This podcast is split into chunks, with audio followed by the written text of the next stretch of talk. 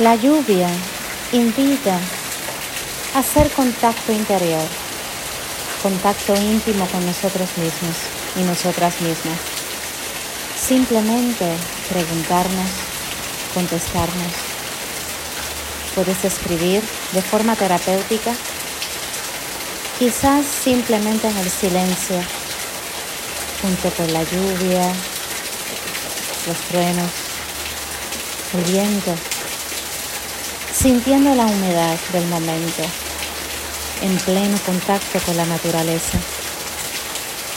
Y así establecer este diálogo interno, íntimo.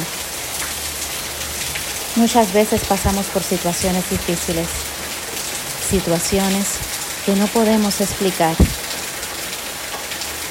Hay momentos que es de suma importancia simplemente entrar en nuestro mundo interior y en amor y compasión hacernos la siguiente pregunta.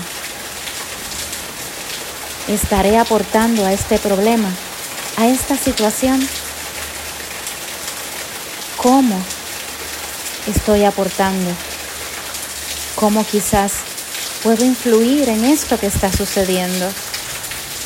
Y no es para culparte, no es para autocastigarte, sino para tener una mirada, una mirada, introvisión, mirarte por dentro, observarte con amor, en conexión. Y así buscar las mejores alternativas, no dirigidas con los impulsos, no dirigidas con un coraje tóxico, vengativo, una acción no dirigida por el miedo. Quizás preguntarnos, ¿estaré trasladando cosas del pasado a mi presente sin darme cuenta inconscientemente? Porque quizás existen cosas que no he perdonado, que no he sanado y necesito trascender. Pregúntate, ausculta en tu interior como una gran exploradora como un gran explorador. Y antes de actuar, detente, piensa, respira muy profundo, muy profundo y permite que tu interior, tu intuición, te guíen sabiamente a lo que tienes que hacer en amor y compasión, que siempre sume a tu bienestar, que siempre sume a tu paz.